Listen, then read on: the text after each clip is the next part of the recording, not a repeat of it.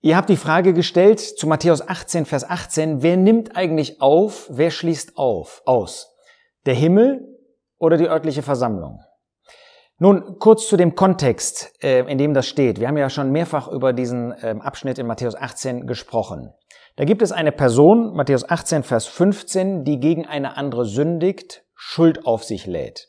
Diese aber nicht einsieht, auch nicht, wenn der, gegen die sie gesündigt hat, diese Person wenn sie zu ihr kommt, auch noch mit ein oder zwei anderen. Und selbst wenn die Versammlung ihnen gegenüber, dieser Person gegenüber äh, bezeugt, dass sie Buße tun muss, dass sie diese Sünde bekennen muss. Und dann schließt der Herr Jesus die Belehrung an in Vers 18, Wahrlich, ich sage euch, was irgend ihr auf der Erde binden werdet, wird im Himmel gebunden sein, und was irgend ihr auf der Erde lösen werdet, wird im Himmel gelöst sein. Er spricht von Binden und Lösen. Das ist Gemeindezucht. Und man kann sich die Frage stellen, warum ist Gemeindezucht überhaupt wichtig? Und der erste Punkt ist, in der Versammlung Gottes geht es um die Ehre Gottes. Das macht 1. Korinther 5, wo es auch um den Ausschluss geht, ganz besonders deutlich. Es geht um Gottes Ehre. Er bewohnt das Haus. Und deshalb müssen wir in Übereinstimmung mit Gott sein. Und wo Böses im Wege steht, dann müssen wir handeln, um Gottes Ehre zu bewahren, was unsere Verantwortung betrifft. Es geht um die Heiligkeit des Hauses Gottes. Und es geht für uns darum, dass wir nur dieser Heiligkeit entsprechen, wenn wir uns von dem Bösen absondern. Dann ist bei der Zucht der Versammlung der Gemeinde der Kirche wichtig, dass dieser Abschnitt uns zeigt oder überhaupt Gottes Wort uns zeigt, dass diese Zucht nicht nur irgendwie eine örtliche Sache ist, sondern dass sie für die Versammlung Gottes weltweit gilt. Das heißt, die Einheit des Geistes zu bewahren beinhaltet auch, dass man diese Zuchtmaßnahmen oder im positiven Sinn das Aufnehmen, dass man das anerkennt. Nochmal kurz zum äh, Verständnis dieses Abschnittes, Vers 17. Derjenige hört nicht, auf die zwei oder drei, so sage es der Versammlung, wenn er aber auch auf die Versammlung nicht hört, so sei er dir wie der Heide und der Zöllner. Das heißt, das Thema ist die örtliche Versammlung Gemeinde. Wahrlich, ich sage euch, was irgend ihr auf der Erde binden werdet, ihr, die örtliche Gemeinde, die örtliche Versammlung handelt. Vers 18, was irgend ihr auf der Erde binden werdet, wird im Himmel gebunden sein, umgekehrt auch bei dem Lösen. Das heißt, wir sehen Auswirkungen, die beschrieben werden im Himmel. Vers 19, die Voraussetzung dafür, dass die örtliche Versammlung, die örtliche Gemeinde so handeln kann. Wahrlich wiederum sage ich euch, wenn zwei von euch auf der Erde übereinkommen werden über irgendeine Sache, welche sie auch erbitten mögen, so wird sie ihnen zuteil werden von meinem Vater, der in den Himmeln ist. Das zeigt, es ist ein Handeln unter Gebet in bewusster Abhängigkeit von Gott. Vers 20, denn wo zwei oder drei versammelt sind in meinem Namen, da bin ich in ihrer Mitte. Man ist in dem Namen des Herrn versammelt und das gehen, davon gehen wir ja aus, auch im Blick auf die Zusammenkommen, die wir kennen, die du kennst, ähm, dass sie in diesem Sinn handeln. Deshalb pflegt man Gemeinschaft mit ihnen. Sie sind im Namen des Herrn versammelt, aber das ist die Voraussetzung, dass man im Namen des Herrn auch ausschließen kann, und dann, wenn das so ist, dann finden wir, wo sie versammelt sind in meinem Namen, da bin ich in ihrer Mitte. Das heißt, der Herr macht sich eins mit der Handlung der örtlichen Versammlung.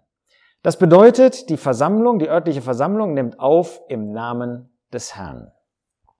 Nun ist die Frage Vers 18, ich habe das mal so pauschal äh, gesagt, wie äh, wir das auch in anderen Videos gesagt haben, dass hier auf der Erde gebunden wird und im Himmel ähm, wird äh, das dann eben anerkannt. Was irgend ihr auf der Erde binden werdet, wird im Himmel gebunden sein. Das findet auch ähm, in dem Himmel damit statt. Nun ist die Frage gestellt worden, stimmt das überhaupt? Ähm, und das Argument, was gebracht worden ist, der Himmel ist doch nicht eine Marionette, der sich irgendwie an das bindet, was wir auf der Erde tun. Gott macht doch nicht das, was wir ihm auftragen, was wir wollen.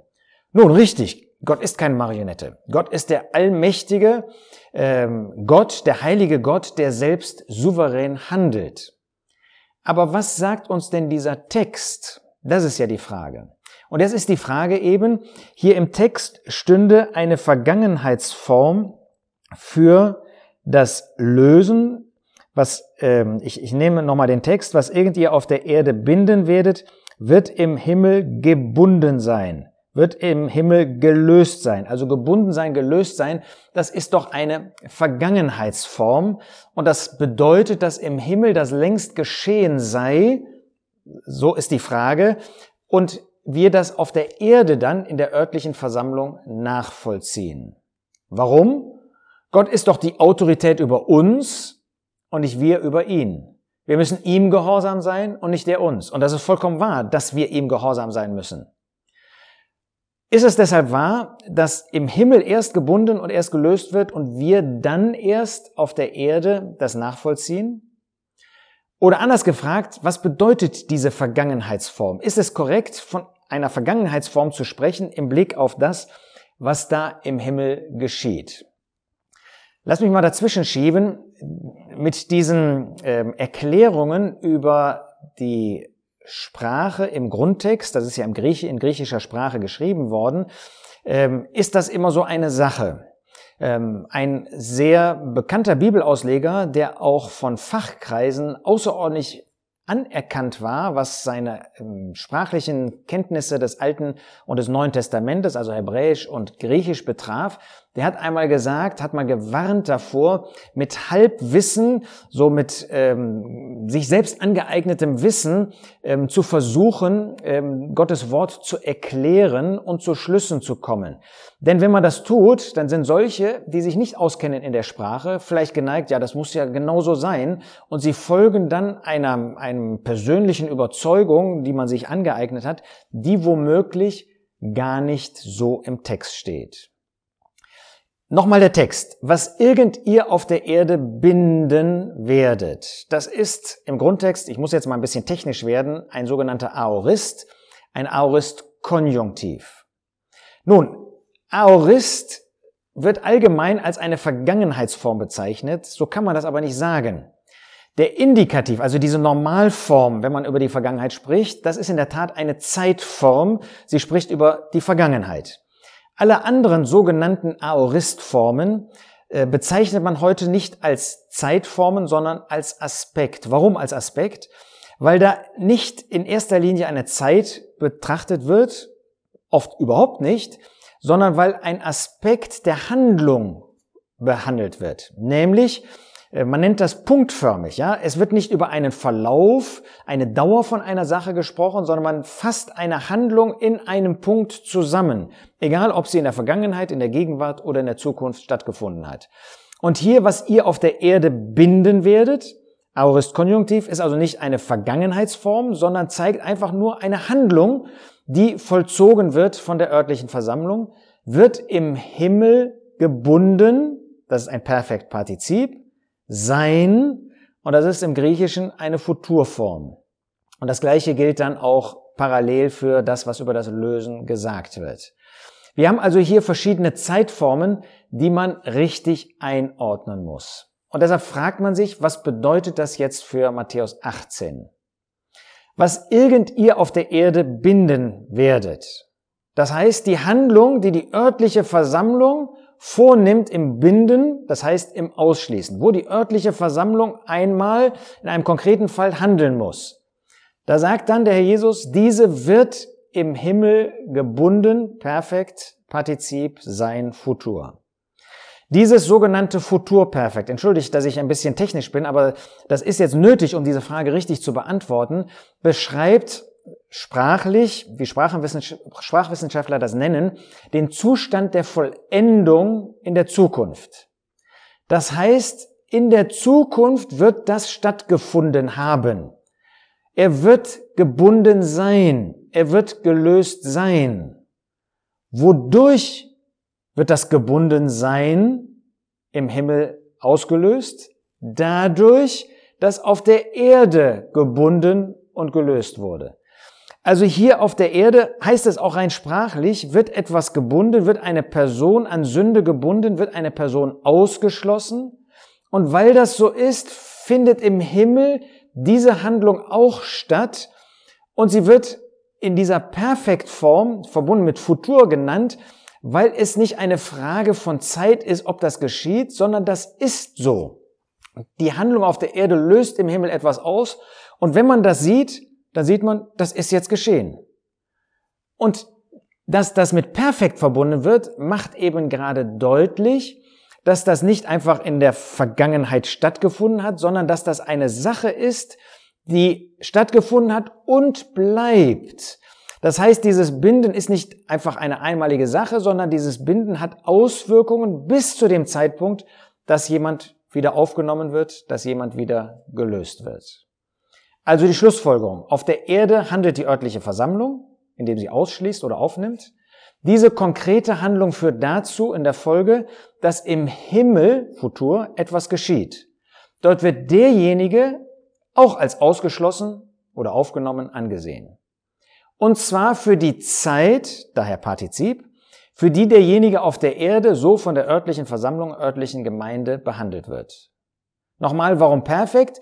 Weil dieser Zustand in dem Moment erreicht ist, wenn auf der Erde gehandelt worden ist und er bleibt so, bis der Zustand verändert wird, wodurch?